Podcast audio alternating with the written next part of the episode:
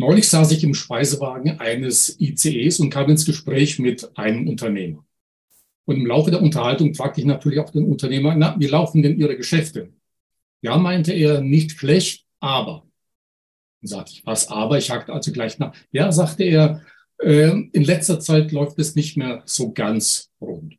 Warum? fragte ich. Ja, vor gut zwei Jahren haben wir dieses New Work eingeführt und haben dann mal Homeoffice gemacht für unsere kreativen Leute, auch ein bisschen Remote Work. Am Anfang lief alles ganz gut und dann kam irgendwann ein Abteilungsleiter zu mir und sagte, Mensch, da gibt es auch Achtsamkeitsübungen für Mitarbeiter. Können wir das auch nicht machen? Gehört auch zu New Work. Zu New Work. Und dann kam auch andere Abteilungen. Jeder hatte eine neue Idee, was man für New Work alles äh, machen sollte. Ende vom Lied. Es gab nur Diskussionen, Kompetenzgerangel, Streitereien. Und jetzt überlege ich, ob wir überhaupt mit New Work weitermachen sollten. New Work ist ein neues äh, Buzzword, also ein Schlagwort, für die neue Arbeitswelt, für eine neue Arbeitskultur. Aber viele Unternehmen verstehen diesen Begriff völlig verkehrt oder missverstehen sie, äh, missverstehen ihn. Manche sind auch bereits daran gescheitert, wie möglicherweise der eben erwähnte Unternehmer. Und manche fragen sich auch, was soll das Ganze mit New Work? Das Zukunftsinstitut spricht sogar vom Megatrend New Work. Und ja, darüber geht es heute. Und mein Gesprächspartner ist Experte für New Work. Er gehört zur Gruppe der 40 führenden HR-Köpfe in Deutschland. Er ist Wirtschaftspsychologe und Vizepräsident für äh, Forschung und Transfer an der SRH, Berlin University of Applied Sciences, also für angewandte Wissenschaften. Er ist außerdem Trainer und Organisationsberater. Ich begrüße Professor Dr. Carsten Schermolin. Vielen herzlichen Dank für Ihren Schermol, ich hoffe, die Einleitung, Einleitung war jetzt nicht zu lange für Sie, aber vielleicht haben Sie ähnliche Erlebnisse mit Unternehmen, äh, die sich mit New Work beschäftigen. Wie sind Ihre Erfahrungen? Sie beraten ja auch Ihre äh, Unternehmen. Stoßen Sie da auch auf gewisse? Ja, ja, also das ist, durchaus, das ist durchaus eine relativ äh, typische Szene, die Sie da berichten. Das passiert tatsächlich in Unternehmen. New Work äh, ist nicht nur ein Buzzword, sondern ein Containerbegriff. Also da wird äh, hineingeschmissen, was man möchte und vor allem auch dann herausgeholt, äh, äh, was man möchte. Für den einen sind es die flachen Hierarchien, für den nächsten ist es das äh, äh, Arbeiten im Homeoffice, der übernächste ja, meint damit Achtsamkeitskurse. Das ist schon ein bisschen gefährlich geworden, vor allem wenn man auch sieht, wo der Begriff ursprünglich herkommt. Der kommt aus den 70er, 80er Jahren des vergangenen 20, des vergangenen Jahrhunderts, also des 20. Jahrhunderts, und hat ganz unterschiedliches gemeint, aber nicht äh, Homeoffice oder Achtsamkeitskurse. Ich habe mal bei Google natürlich ge, äh, geguckt, äh, was, welche Begrifflichkeiten oder Definitionen gibt es über New Work. Und da habe ich eine sehr kryptische Formulierung gefunden. Vielleicht können Sie uns da ein bisschen aufklären, was es wirklich bedeutet und was die Prinzipien von New Work sind. New Work ist kein Programm, es gibt keine Agenda, kein Rezept und keinen heiligen New Work Gral. Man muss sich also vor New Work nicht fürchten und sich nicht dagegen wehren. Und auch anschließen kann man sich New Work nicht. New Work ist einfach da, so wie das Internet oder das Geld. Also eine sehr hübsche Formulierung. Es gibt eine ganze Reihe von Definitionen. Sagen Sie uns doch mal, ähm, Herr Chamoli, was ist das eigentlich? Was sind die Prinzipien? Was muss man beachten?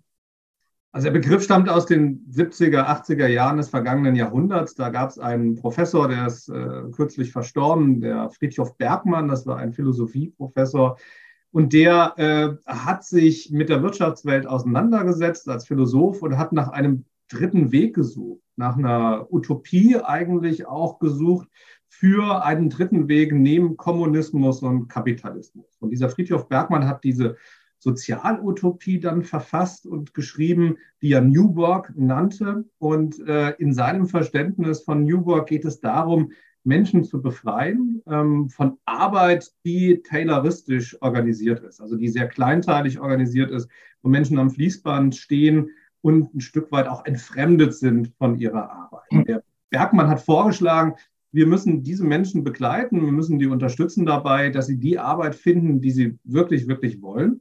Und vor allem wollen wir äh, aus der Perspektive von Bergmann Menschen auch zu mehr Selbstbestimmung befähigen. Also der Bergmann hat sich das so vorgestellt, dass die Menschen nur noch zwei bis drei Tage in der Woche einer klassischen Lohnarbeit nachgehen und ansonsten mit technologischer Unterstützung auch selbstbestimmt arbeiten, selbstbestimmt auch Produkte herstellen und dass das äh, ja eine neue Form auch der Gesellschaft sein könnte, die ihren Platz findet zwischen Kapitalismus und Kommunismus. Und äh, heute ja verstehen ganz, ganz viele Menschen unter New Work Homeoffice. Ähm, das sehen wir im New Work Barometer, was wir jedes Jahr durchführen. Und das finde ich durchaus überraschend, weil Homeoffice ist eine Methode, die ist noch älter als Bergmann, die kommt aus dem Mittelalter. Also meine Vorfahren im vorderen Hintertaunus, die waren Handwerker, die sind äh, ja morgens in ihre Werkstatt nach unten gegangen, haben zu Hause gearbeitet und zur Bohnensuppe sind die mittags wieder nach oben gegangen. Ähm, also Homeoffice ist was ganz, ganz Altes und ich glaube nicht, dass wir damit die Zukunft äh, der Arbeit alleine bewältigen werden.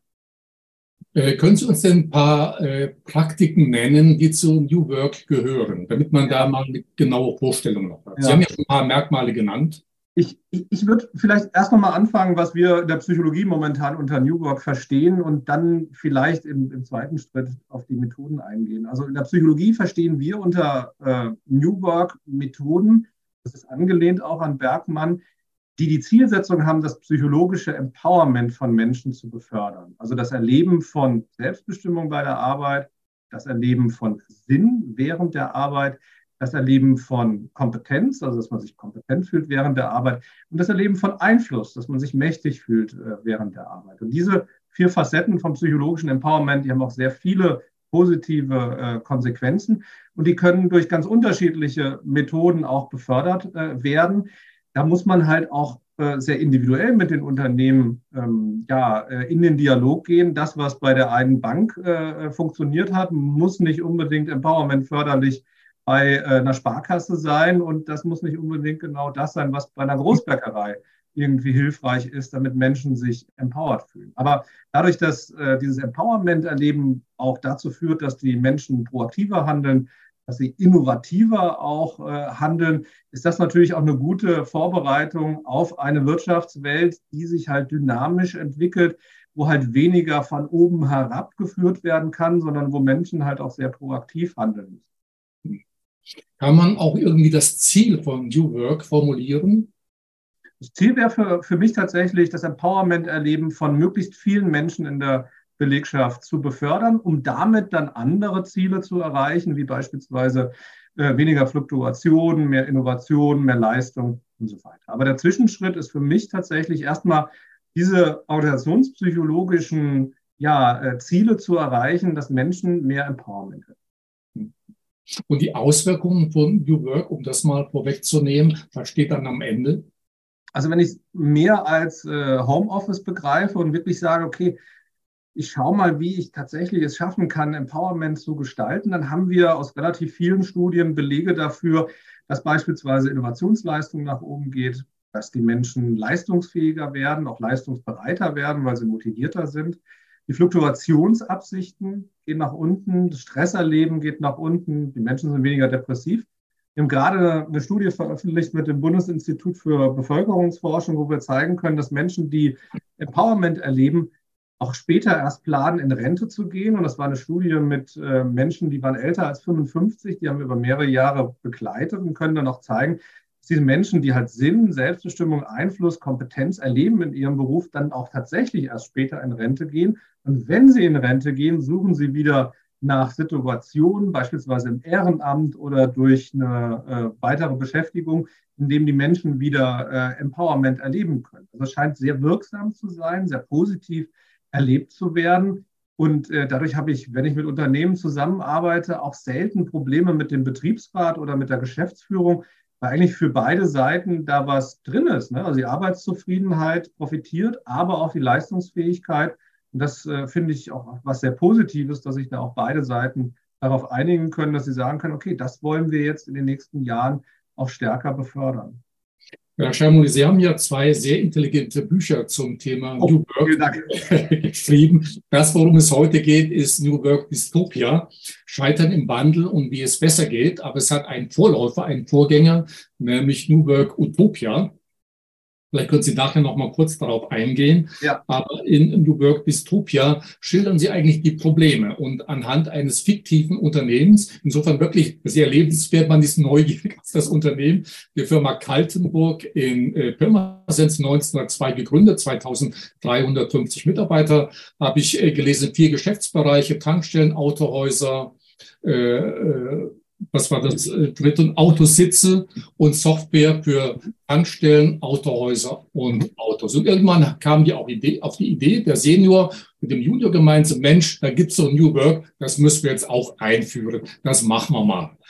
Woran sind die letzten Endes gescheitert? Dass Sie uns das mal ein bisschen vorstellen. Ja. Denn ich denke, das ist typisch für manch anderen Mittelständler, KMU, die mit ähnlichen Problemen äh, zu kämpfen haben. Also es fängt schon an, wie New Work zu diesem Unternehmen kommt. Und zwar kommt New Work zu diesem Unternehmen, als der Alfred Kaltenburg auf einer ähm, Veranstaltung der IAK ist, ein Neujahrsempfang. Und da oben steht aus Berlin ein Berater. Und dieser Berater ist äh, der Geschäftsführer von einer Unternehmensberatung, die sich Agile Elves nennt. Ähm, und dieser Berater der zeigt, was da alles Schlimmes in der VUCA-Welt passiert und hat ein Rezept. Und äh, das Rezept äh, ist sozusagen immer wirksam in seinen Aussagen, ist ganz bunt und ganz toll. Und wenn man das jetzt nicht macht, dann gehört man zum alten Eisen. Und äh, sein Rezept ist wirklich New Work. Und hinter New Work steckt bei ihm agile Projektarbeit. Und für alle Probleme hat er agile Projektarbeit sozusagen als Lösung. Und New Work ja, ist das Heilsversprechen und kann alles. Und ähm, da ist erstmal der Alfred Kaltenburg neugierig geworden und sieht dann auf einmal, dass die ganzen Kollegen in Pirmasens, also die anderen äh, Mittelständler, alle auch schon New Work machen. Das wird zwar, der eine versteht Coaching unter New Work, der nächste äh, versteht darunter äh, ja auch die agile Projektarbeit, der übernächste hat da eine Verflachung von Hierarchien im Kopf ganz andere und unterschiedliche Sachen, aber dieses Etikett wird drangeklebt und ähm, dann fängt der Alfred Kaltenburg an, eine Unternehmensberatung zu beauftragen. Ähm, ja, äh, faxt dann den Auftrag raus und sagt, jetzt machen wir auch New Work. Also New Work wird nicht äh, aus der Zukunft gedacht, dass man sich überlegt, okay, wo gehen wir eigentlich hin? Ähm, New Work nicht, wird nicht aus der Psychologie heraus gedacht, sondern die anderen machen das, also machen wir das auch. Und was die Kaltenburger dann tun, ist, dass die ja, New Work auch instrumentalisieren. Das heißt, normale, teilweise wirklich normale Transformationsprozesse bekommen dann das Schleifchen New Work äh, umgehängt und umgewickelt. Also es ist wie so ein Geschenkpapier, was äh, drumherum gepackt wird, damit die Transformationsprozesse ein bisschen ja, netter, vielleicht auch harmloser klingen. Und vielleicht mal ein Beispiel, was Sie machen, zum Beispiel verflachen sie tatsächlich Hierarchien, aber verändern die Zusammenarbeit überhaupt nicht. Ja, also sie kriegen eingeredet von dem Berater, ihr müsst jetzt flache Hierarchie machen, dann ist das alles viel besser bei euch. Dann äh, machen sie flach, äh, oder führen sie eine flache Hierarchie ein, aber sie nehmen einfach nur eine Hierarchieebene raus. Und was hat das für eine Konsequenz? Sie sparen Personalkosten, ja, weil eine Führungsebene ist weg. Das ist dem Alfred Kaltenburg auch ganz wichtig. Ja, da haben wir wieder Speck angesetzt. Der Speck muss weg, der Speck ist böse. Ähm, aber was ist das Resultat? Auf einmal haben wir halt 30, 40, 50 Mitarbeiter, die auf eine Führungskraft reporten und es entstehen furchtbare Flaschenhälse und die kommen gar nicht mehr zu ihrer Arbeit, weil die Abstimmungsprozesse mit dieser Führungskraft sehr komplex und viel zu kompliziert geworden sind. Das heißt, die Macht, auch der Einfluss, die Kultur, die Zusammenarbeit hat sich überhaupt nicht verändert. Also, dass mehr Macht dann zu den Kolleginnen und Kollegen auf den unteren Ebenen gewandert ist, dass die Entscheidungsbefugnisse bekommen und so weiter. Das passiert überhaupt nicht. Die Kultur verändert sich kein bisschen und trotzdem glauben sie, sie würden jetzt New Work machen, indem sie agile, äh, indem sie flache Hierarchien einführen. Das andere Beispiel ist zum Beispiel Open Space Büros. Ja, der Alfred Kaltenburg ärgert sich wahnsinnig darüber, dass die Leute im Homeoffice sitzen und er so hohe Bürokosten hat. Naja, dann führt er die offenen Büroflächen ein. So ein Überraschungsangriff. Die Leute kommen aus der Corona-Zeit zurück und auf einmal haben sich da die Büroflächen verändert. Auch wieder ist die Instrumentalisierung ganz stark. Eigentlich sollen Kosten gespart werden und das hätte man ja auch den Kollegen erzählen können und sagen können, Leute, ihr seid nur noch selten in den Büros. Deswegen haben wir da eine Veränderung vorzunehmen. Aber das wird wieder mit dem Etikett, mit dem Schleifchen New Work versehen. In der Situation mit der Konsequenz, die Menschen kommen jetzt ganz, ganz früh, um irgendwie sich einen guten Arbeitsplatz zu sichern, der einigermaßen geschützt ist, wo es nicht so laut ist. Und alle sitzen jetzt da mit den äh, Kopfhörern. Und das wissen wir auch aus organisationspsychologischen Studien, dass die offenen Flächen dazu führen, dass die Leute halt Kopfhörer aufsetzen und nicht mehr direkt miteinander kommunizieren, sondern E-Mails schreiben, Chatnachrichten formulieren und nicht mehr die direkte Kommunikation wählen. Und so sitzen diese armen Kaltenburger da und vermissen ihr äh, altes Büro, wo sie sich auch vernünftig äh, unterhalten können und entwickeln dann auch wirklich, muss man so sagen, einen Hass gegenüber New Work, weil sie auch mit New Work gequält werden. Es gibt nämlich noch ganz viele andere Maßnahmen, die die Kaltenburger dann noch einsetzen. Und es ist immer das gleiche Schema. New Work wird zum Etikett. Es wird instrumentalisiert. Eigentlich geht es um ganz andere Dinge und vor allem die organisationspsychologischen Voraussetzungen für diese Methoden sind überhaupt nicht gegeben.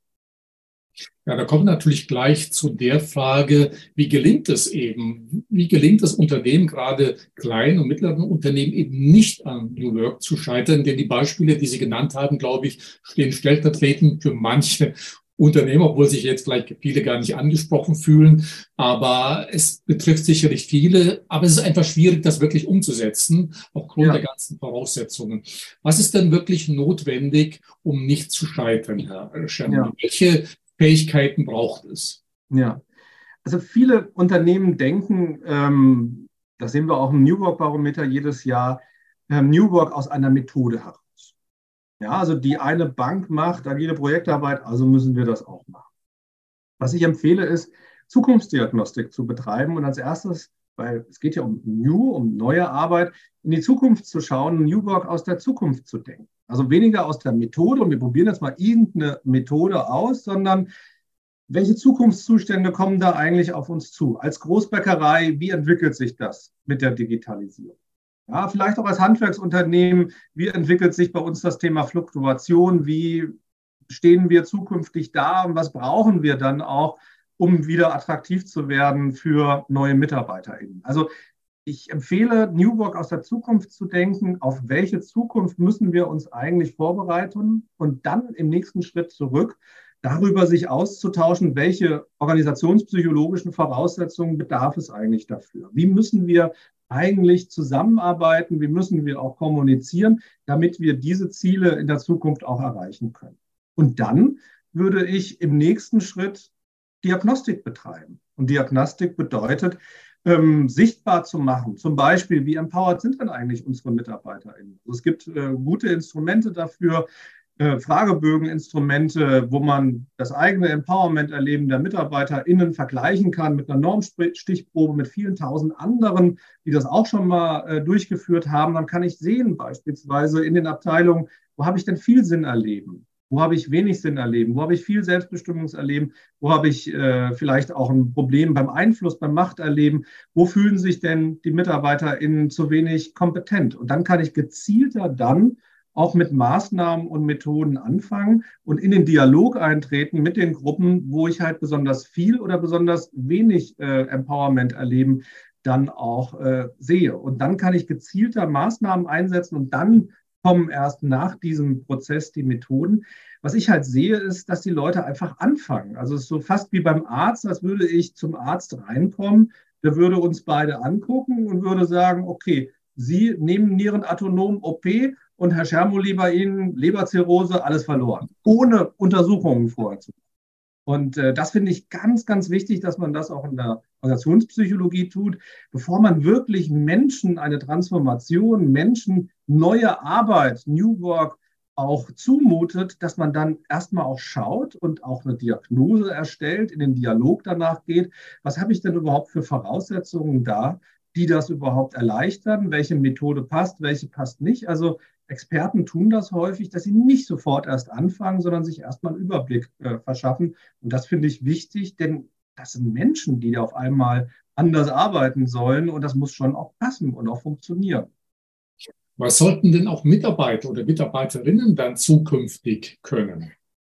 Braucht es da auch andere Fähigkeiten, damit umgehen zu können? Ja, also das Thema Selbstverantwortung ist schon etwas, was äh, wichtiger wird. Ja, also wir, wir kommen in Zeiten hinein, in eine, eine VUCA-Welt, die volatil ist, wo viel Unsicherheit da ist, wo die Komplexität da ist, äh, wo auch Mehrdeutigkeit äh, vorherrschend ist und wo vielleicht auch nicht mehr ja, es so klar ist, was ich dann auch zu tun habe und wo ich proaktiv handeln muss, wo ich auch selbst Verantwortung äh, übernehmen muss. Und äh, in diesem Begriff äh, Verantwortung steckt ja auch Antwort drin. Und äh, da muss ich mich schon auch darum bemühen, auch Antworten dann zu generieren, proaktiv zu werden. Ähm, und ich glaube, das ist etwas, was manchen MitarbeiterInnen ja auch schwerfällt, äh, das tatsächlich dann auch äh, ja, aktiv zu gestalten, auch Jobcrafting zu betreiben. Und das andere ist auch das Thema Konflikte, Konfliktmanagement. In dem Moment, wenn mehr auch von mir selbst bestimmt werden muss, trete ich auch schneller jemand anderen auf die Füße und dann muss man ins Gespräch eintreten, auch immer wieder äh, Konflikte lösen. Und äh, ich glaube, Konfliktfähigkeit, dass ich auch unterscheide, welche äh, ja, äh, Konflikte sind gut, welche lasse ich auch laufen, welche sind vielleicht auch hinderlich, glaube ich, auch eine, eine ganz wichtige Zukunftskompetenz. Aber auch sowas wie Empathie, ähm, auch das Thema Kundenorientierung, Umgang mit Flexibilität. Und das sind jetzt alles Themen, wo ich sage, dafür braucht man gar nicht so unbedingt neue Kompetenzen. Also das sind jetzt keine Kompetenzen, die vollkommen äh, neu sind und uns unbekannt sind, aber es sind vielleicht Kompetenzen, die etwas wichtiger werden in der Zukunft der Arbeit. Aber ich denke, man kann, nach, wenn ich Ihrem Erzählen jetzt folgen kann, sind doch Dinge, die zwar vorhanden sind, aber ich denke, eine gewisse Art von Coaching ist dann vielleicht auch notwendig. Denn ja. äh, wenn mir keiner erzählt, dass ich damit so und so umgehen soll ja. oder kann, dann werde ich vielleicht auch gar nicht so agieren. Also ich denke, da braucht es dann schon Unterstützung ja. oder was ist Ihre Erfahrung? Definitiv. Also in dem Moment, wenn ich äh, auf dem Fußballplatz äh, auf einmal die Regeln verändere und irgendwie die Tore verändere und New Soccer betreibe oder was auch immer, dann muss ich die Menschen auch auf diese neuen Fußballsituationen vorbereiten und jede ja, Kreisklassenmannschaft würde dann wahrscheinlich auch unter den neuen Bedingungen trainieren. Ähm, das sollte man auch äh, im, im, im, Unternehmenskontext tun, wenn sich da auch die Regeln der Zusammenarbeit äh, verändern. Ähm, gleichzeitig ist es aber so, dass ich ein bisschen aufpassen würde, nur die Führungskräfte da zu involvieren. Also wir haben manchmal so ein, manchmal auch aus einer psychologischen Perspektive sind manchmal auch die Psychologen, die dann vor allem so auf die Führungskräfte zugreifen und die müssen jetzt die Sachen anders machen. Ähm, Führung ist eine Co-Kreation. Also das muss auch auf der anderen Seite empfangen werden. Ähm, ich habe da gute Erfahrungen mitgemacht, dass auch Führungskräfte und Mitarbeitende zusammen trainiert werden oder auch zusammen ja dann sich vorbereiten auf die Zukunft und dass man nicht nur die Führungskräfte da im Fokus hat, sondern auch die Mannschaft dabei äh, und dazu nimmt. Das finde ich ganz, ganz wichtig, dass man auf beiden Seiten coacht, unterstützt, hm. trainiert und nicht nur das Problem so den Führungskräften so zuschiebt, macht ihr jetzt mal alles anders. Denn auch im Fußball zum Schluss, ja, der Trainer kann einen Raum schaffen, aber laufen müssen schon auch dann die Spieler und die SpielerInnen. Aber ich denke, die Initiative muss ja vom, äh, von der Führung ausgehen, also vom Chef äh, oder vom Unternehmensinhaber. So zumindest heißt es ja beim Thema digitale Transformation, das sei immer Chefsache. New Work sollte dann eben auch vorgelegt werden von oben, damit auch alle mitmachen, denke ich. Also die, die Vorbildkraft äh, äh, ist natürlich enorm. Also das wissen wir in ganz, ganz vielen äh, Bereichen, auch aus der pädagogischen Psychologie, aus der Entwicklungspsychologie. Sie können Ihren Kindern alles Mögliche erzählen. Ähm, wenn Sie Werte und gewisse Praktiken vorleben, das setzt sich fest. Ja, und so ist es auch beim Thema New Work. Und wenn ich Veränderung äh, praktizieren möchte, dann muss ich das auch von der Unternehmensspitze auch vorleben. Also wenn ich äh, sage, okay, wir wollen weniger kontrollieren, das soll vertrauensvoller auch passieren. Und wenn ich dann tatsächlich einfordere vom mittleren Management, dass der Griff auch ein Stück weit losgelassen wird, damit die Leute wieder die Hände frei haben und auch wirklich wieder sinnvolle Führungsaufgaben übernehmen können, dann muss ich das von oben auch vorleben und vor allem auch vorleben, wenn Krisenzeiten. Also häufig werden dann Freiheiten auch ganz schnell wieder einkassiert und die Menschen merken, oh, naja, das war halt für die schönen Wetterperiode äh, ganz tragfähig. Und äh, jetzt, wenn es mal wieder ja, schlechter wird, wenn die Zahlen vielleicht auch mal für einen Moment halt nicht so gut dastehen, dann wird das sehr schnell auch wieder einkassiert. Und das merken sich äh, Menschen, da schauen äh, Menschen ganz genau hin. Sie haben es gerade angesprochen, die Einführung von New Work bedeutet dann auch einen Kulturwandel im Unternehmen.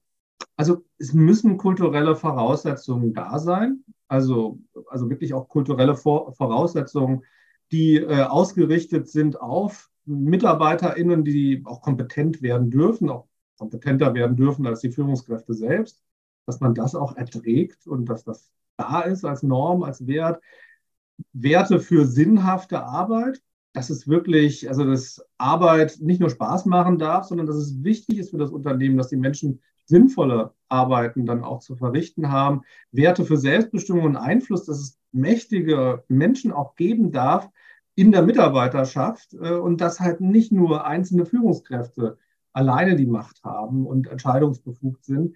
Und das sind so Werte, auf denen dann gewisse Methoden aus dem Bereich New Work, wie die agile Projektarbeit, ähm, Holokratie oder äh, auch gewisse Führungsstile dann auch besser aufgehen, besser funktionieren, wenn diese Voraussetzungen da sind. Und das war genau andersrum bei den Kaltenburgern. Bei den Kaltenburgern haben wir eine sehr aggressive Kultur. Da werden die Leute gegeneinander ähm, ja, aufgehetzt, die treten gegeneinander an. Da gibt es den Mitarbeiter des Jahres und des Monats. Ähm, die Leute werden sehr, sehr stark dann auch äh, bürokratisiert, ähm, müssen für alles sich irgendwie eine Genehmigung holen. Frauen werden sehr stark dann auch diskriminiert, äh, sind weniger wert in der Unternehmung. Also das sind sehr aggressive, teilweise auch sehr defensive Werte. Die Leute haben viel Angst in dem Unternehmen und da kann das nicht aufgehen. Und bei denen ist immer klar, zum Schluss ist es der Alfred, der entscheidet und der das alles irgendwie auch äh, ja, beherrscht. Und so herrscht er auch beim Thema New Work und deswegen scheitern die auch so oft, weil einfach die Voraussetzungen nicht da sind. Und so ein Unternehmen wie Kaltenburg würde ich auch erstmal empfehlen, fangt doch erstmal beim Thema Kultur an, ähm, analysiert, was passt zu euch, und fangt jetzt nicht mit irgendeiner Methode an, die ihr von irgendeinem Berater irgendwie da erzählt bekommen habt, dass die jetzt besonders toll sein soll. Äh, bedeutet es auch, dass es neue Herausforderungen gibt für die HR-Verantwortlichen, also für Personaler? Häufig sind ja Personaler häufig schon mal fortgeschrittenen Alters und so weiter. Die müssen ja auch mit dieser neuen Sache anders umgehen. Äh, was bedeutet das für die HR-Verantwortlichen? also an ganz, ganz vielen Stellen ähm, mehr Arbeit. Ja, also äh, da muss man wirklich aus der Personalsachverwaltung raus und hin in den Bereich Organisationsentwicklung, Personalentwicklung, in der festen Überzeugung, dass äh, die Zukunft sich auch zukünftig schnell verändern wird und dass äh, dann auch die Arbeitsplätze und auch die Organisationen sich schnell mit verändern müssen. Und Deswegen sehe ich Organisationsentwicklung als einen ja, kontinuierlichen Prozess an. Also etwas, was nicht irgendwie aufhört nach drei Monaten und dann hat man es geschafft. Jetzt haben wir die Betriebsvereinbarung zum Thema Homeoffice. Jetzt ist das alles im Kasten, sondern dann kommt die nächste Herausforderung, dann kommt die nächste Schwierigkeit. Und ich glaube, da wird HR ganz, ganz wichtig und auch für die Wertschöpfung, glaube ich, äh, sehr, sehr wichtig. Also das ist der eine Punkt. Und dann gibt es ganz viele Sachen, die erstmal so klein aussehen, aber ganz schön groß sind. Also ich kann ja jetzt die Führungskräfte coachen, kann die Führungskräfte trainieren, dass die mehr empowerment-orientiert handeln sollen. Also zum Beispiel sinnstiftender auftreten, dass die partizipativer äh, vorgehen sollen, dass die mehr Verantwortung übertragen sollen und auch als Vorbilder handeln und agieren sollen, dass sie irgendwie ihre MitarbeiterInnen stärken sollen, die Kompetenzen entwickeln. Das ist aber etwas, was auch sehr zeitaufwendig ist. Dann brauche ich beispielsweise Zeit. Und dann muss mir auch HR helfen und auch sagen, okay, wie geht das denn, wenn ich 80 Prozent meiner Arbeitszeit fachlich verbringe als Führungskraft und irgendwann ab 16, 17 Uhr auf einmal so führen soll? Das funktioniert ja gar nicht. Und es funktioniert auch nicht, wenn ich 30, 40 MitarbeiterInnen habe und die alle so zeitintensiv dann auch begleiten soll. Also ich habe sechs, sieben, acht Doktorandinnen, mit denen kann ich sehr empowerment-orientiert vorgehen, kann die auch individuell berücksichtigen. Wenn ich äh, 40 oder, äh, oder 30 schon hätte, würde ich eher transaktional vorgehen müssen, weil ich das gar nicht beherrschen und be, äh, bewältigen könnte in der Zeit. Der andere Punkt, wie wird denn eigentlich befördert und wer wird befördert? Wenn ich jetzt auf der Schauebene einer Organisation sage, ihr müsst alle empowerment-orientiert führen, wenn ich dann aber Menschen wie immer befördere und in Hierarchien werden vor allem Menschen befördert, das zeigen einfach viele Studien, die halt sich um Netzwerkarbeit kümmern. Also Menschen, die viel Zeit investieren, sichtbar zu werden in der Organisation, Mittagessen gehen mit dem und hier politisch hier auftreten, die sichtbar sind, die werden befördert. Wenn ich auf der einen Seite einfordere, ihr sollt empowerment-orientiert führen, ja, und ihr sollt viel bei euren MitarbeiterInnen sein, aber dann wieder die Leute befördere, die besonders viel Mikropolitik betreiben und äh, Netzwerkarbeit betreiben, naja, klar, orientieren sich dann die MitarbeiterInnen wieder daran, wie man dann erfolgreich und effizient nach oben steigt in der Organisation. Und das sind ganz, ganz wichtige äh, ja, Punkte, dass HR sich darum kümmert, dass das auch zusammenpasst. Also wenn ich das eine einfordere auf der psychologischen Ebene, dass ich dann auch strukturell den Rahmen schaffe, dass das funktioniert. Das waren jetzt nur zwei kleine Beispiele, Zeit für Führung und äh, Beförderung, aber das kann ganz schön viel Mühe und Aufwand äh, bedeuten, wenn ich äh, mich um diese Themen kümmere und ernsthaft kümmere. Wir sprechen ja auch immer wieder vom Arbeitskräftemangel, Fachkräftemangel, der ja in äh, Zukunft eher deutlich noch zunehmen wird.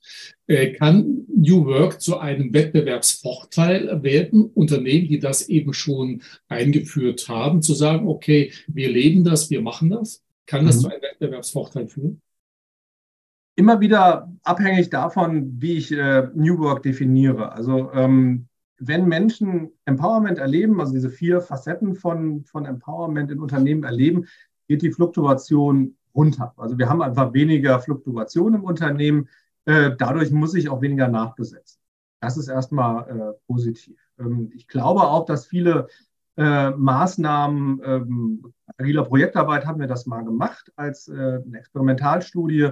Das gleiche Unternehmen, die gleichen Voraussetzungen, die gleiche Stellenanzeige und einmal haben wir da agile Projektarbeit vorgestellt. So wird bei uns gearbeitet, einmal traditionelle Projektarbeit. Und die BewerberInnen, ja, die äh, haben tatsächlich sehr viel häufiger dann auch zu dem Unternehmen äh, wechseln wollen, was äh, agile Projektarbeit dann angeboten hat.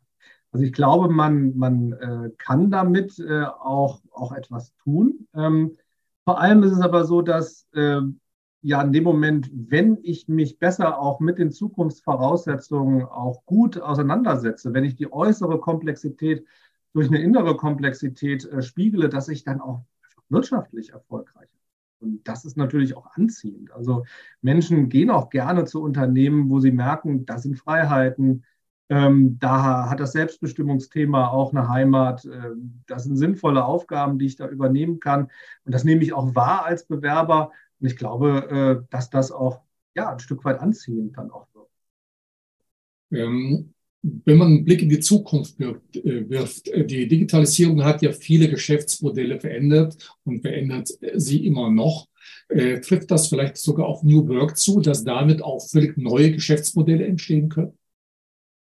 Also ich sehe vor allem Geschäftsmodelle in der Beratungsbranche. Also da sind ja wirklich wahnsinnig viele Beratungshäuser jetzt auf den äh, Trend aufgesprungen und sind auf einmal New Work-Berater äh, geworden. Ähm, überraschenderweise auch Architekten, ja, also Architektinnen, die vorher ähm, Einfamilienhäuser gebaut haben, ähm, sind jetzt auf einmal New Work Architects und kümmern sich darum, dass die Büroflächen da modernisiert werden. Also ähm, das gibt es auf jeden Fall, diese Geschäftsbereiche.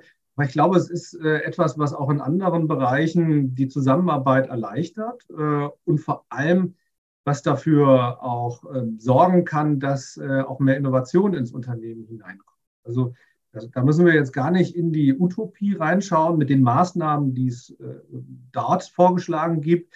Es gibt auch in der Realität Unternehmen, die beispielsweise Empowerment-Inseln schaffen also die in der klassischen Hierarchie auch weiterarbeiten und sagen, das ist die beste Form für uns und das ist auch vollkommen in Ordnung.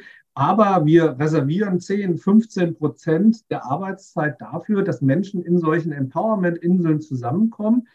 Dafür stellen wir sie auch zeitlich frei und da können die cross-sektional mit anderen Menschen aus der Organisation frei an einem Thema zusammenarbeiten. Haben dort halt keine klassische Führungskraft, sondern organisieren sich auch selbst und können an einem sinnhaften Thema dann äh, zusammenarbeiten, was auch einzahlt auf die Innovation des Unternehmens. Und das finde ich teilweise viel charmanter als die äh, Vier-Tage-Woche, dass man den Menschen Freiheiten gibt ähm, und Räume gibt, solche Empowerment-Inseln, wo sie halt zeitlich und cross-sektional über Abteilungsgrenzen hinweg an der Zukunft des Unternehmens arbeiten können, an, an Innovationen arbeiten können. Und viele MitarbeiterInnen erlebe ich so, dass die auch sagen, ich brauche gar nicht die hundertprozentige Selbstbestimmung. Ich will gar nicht ohne Führung und Führungskräfte arbeiten, denn das ist ja total sinnvoll, dass ich auch Feedback bekomme, dass Konflikte geschlichtet werden, dass eine Führungskraft Ansprechpartnerin für mich ist. Aber ich finde das total toll, wenn es halt Räume gibt, ja, wo ich zusammenkommen kann mit anderen und an der Innovation dann auch recht selbstbestimmt dann auch arbeiten kann. Und das kann sehr unterschiedlich organisiert werden. Sowas wie ein Freitagsfreiraum habe ich da schon kennengelernt. Oder auch äh, ja, einmal im halben Jahr für zwei Wochen, dass die ITler zusammenkommen in einem Berliner Büro ähm, und sich dort äh, ja auch ein bisschen abgeschottet äh, äh, ähm, von den Führungskräften an einem neuen Thema auch ausprobieren können. Und sowas wirkt teilweise sehr gut und kann auch dann darauf einzahlen, dass neue Geschäftsfelder entstehen. Ja, Schermuli, ich habe zum Schluss noch etwas humorvolle Schlussfrage, ja. vielleicht auch ein bisschen lustig, halb Wahrheit, halb Wirklichkeit, aber vorher doch noch äh, ein paar Tipps für unsere Zuhörer, Zuhörerinnen, Zuschauer, Zuschauerinnen. Sie haben vorhin schon gesagt, was ist notwendig, um zu starten, bei der Kultur anfangen. Aber wenn Sie einfach mal so zwei, drei wichtige Punkte, gerade für kleine und mittlere Unternehmen, die sagen, okay, wir haben Homeoffice, für manche kreative Köpfe haben wir auch schon Remote. Womit sollen die anfangen? Die finden das alles sehr spannend und sagen, Mensch, auch gerade, um es spannender zu machen, um unser Unternehmen attraktiver zu machen, wir wollen hier mehr tun. Womit starten? Abhängig vom Problem, abhängig von der Situation, die dort äh, auch am drängendsten ist. Und das kann man durch Diagnostik äh, versuchen zu begreifen oder danach auch äh, ja, in den Dialog gehen mit den Kolleginnen und Kollegen, hinterfragen. Also hinterfragen auch das, was wir jetzt gerade eingeführt äh, haben, funktioniert das denn eigentlich? Ich sehe beim Thema hybride Zusammenarbeit noch viele, viele Herausforderungen, auch viele, viele Probleme, ich glaube auch, dass sich da in den nächsten Jahren noch einiges verändern wird. Vielleicht ist das auch erstmal das Thema, an dem man jetzt äh, äh weiterarbeiten sollte. Und manchmal sind es Kleinigkeiten, ähm, die man vorher auch gar nicht gesehen ha haben, die große, große Wirkungen auch haben, kann, haben können. Also es gab so eine Situation mit einem größeren Unternehmen, wo wir mal äh, Diagnostik machen durften, wo wir analysiert haben, wer hat denn wenig und wer hat viel Empowerment erleben. Und da waren tatsächlich die Kolleginnen und Kollegen in der Nachtschicht mit sehr wenig Empowerment erleben ausgestattet. Das lag vor allem daran, dass die Übergaben nicht gut funktioniert haben zwischen Tagesschicht und Nachtschicht. Und dann arbeitet man erstmal an diesem Thema und versucht darüber äh, auch das Empowerment-Erleben zu steigern. Ähm, ich wäre erstmal wirklich ergebnisoffen. Ich würde mir anschauen, äh, wie sieht die Zukunft aus, was brauche ich dafür. Und dann wäre ich am Methodenbuffet erstmal offen und würde dann erstmal für mich prüfen, was passt zu mir, was passt zu meinen MitarbeiterInnen.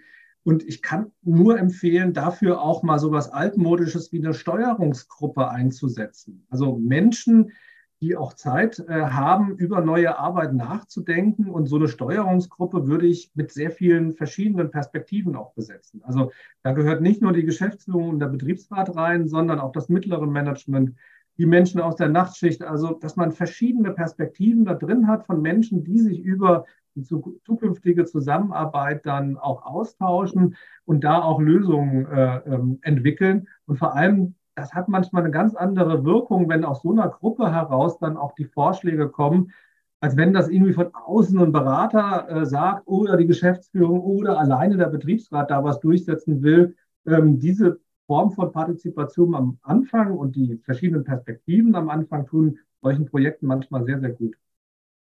Herr Schamoli, die angekündigte Schlussfrage vielleicht nicht ganz ernst äh, zu nehmen, aber ich denke, da ist schon viel dran.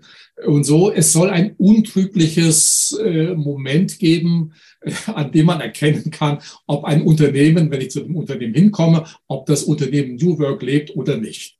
Was ja. ist das für ein Kennzeichen, woran ich erkennen kann, dass ein Unternehmen das macht New Work oder nicht? Wo beginnt New Work?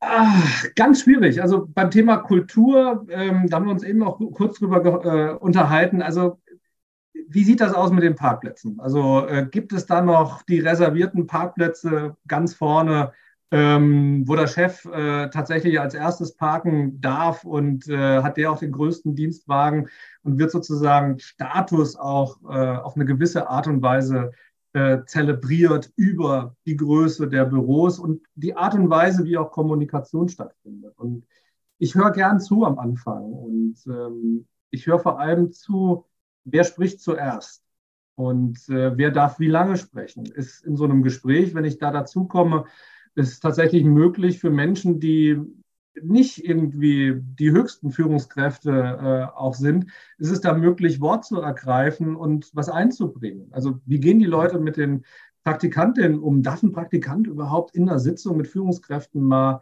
den Mund aufmachen? Wie sieht es aus mit dem Thema Kritik? Darf ich eine Führungskraft äh, vor anderen auch kritisieren? Darf da auch inhaltlich widersprechen? Das ist ein sehr guter äh, Indikator dafür, wie die Machtdistanz dann auch äh, ähm, dann ausgestattet ist, wie groß die ist. Und ich empfehle wirklich äh, Praktikantinnen und Praktikanten, Menschen, die erst frisch sind in Unternehmen, auch dazu nutzen, weil die spüren noch ganz, ganz viel über die Kultur, wie es da so läuft und haben auch Irritationen, müssen erst nachfragen. Ähm, nach einer Zeit ist das so tief in einem drin. Also man hat gar nicht mehr die Möglichkeit, dann die Kultur zu benennen weil man das auch von vornherein schon, schon akzeptiert, dass die auf eine gewisse Weise funktioniert. Und da finde ich es immer sehr kostbar, auch mit Menschen zu sprechen, ja, die ganz früh und ganz frisch im Unternehmen drin sind. Herr Charoli, herzlichen Dank. Ich denke, Sie konnten einen ganz guten Überblick darüber geben, was New Work ist, äh, was es bedeutet, warum man scheitern kann, aber wie man es auch besser machen kann. Deshalb nochmal Ihre Buchempfehlung äh, New Work Dystopia. Ich habe eingangs erwähnt, es gibt ja auch New Work Utopia. Das ist ein anderer Ansatz, Herr Schamudi. Ja, die Utopia ist tatsächlich die Idee, ähm, was würde eigentlich passieren, wenn man 20 Jahre lang ähm, New Work mit diesem Empowerment-Ansatz betreiben würde? Was würde dabei rauskommen? Und beide, die Utopie und die Dystopie, das sind Zwillinge, haben die Aufgabe, die alle Utopien und Dystopien haben, sie sollen die Gegenwart spiegeln. Und deswegen überzeichnen sie auch ein Stück weit einen einen Zustand. Und ich bin sehr gespannt, wie Ihre ZuhörerInnen äh, darauf äh, reagieren, wenn sie mal in so einem überzeichneten positiven Zustand oder negativen Zustand mit diesem Thema New Work konfrontiert werden. Also am besten beide lesen, denn das Thema ist sehr komplex, obwohl es sich so einfach anhört. Äh, wer mehr wissen möchte, Sie haben auch eine Website, carstenschabuli in einem Wort.de. Ja. Also einfach Herrn Schabuli. Oder bei der Hochschule nachschauen. Auch die Hochschule hat eine tolle äh, Webseite, da bin ich äh, Prima. Und herzlichen Dank. Mehr Informationen wie gewohnt auf unserer Website und natürlich auch dann Informationen zu Professor Dr. Carsten Schermoli. Herzlichen Dank fürs Zuhören und Zuschauen. Vielen Dank für die tollen Fragen. Das hat Spaß gemacht.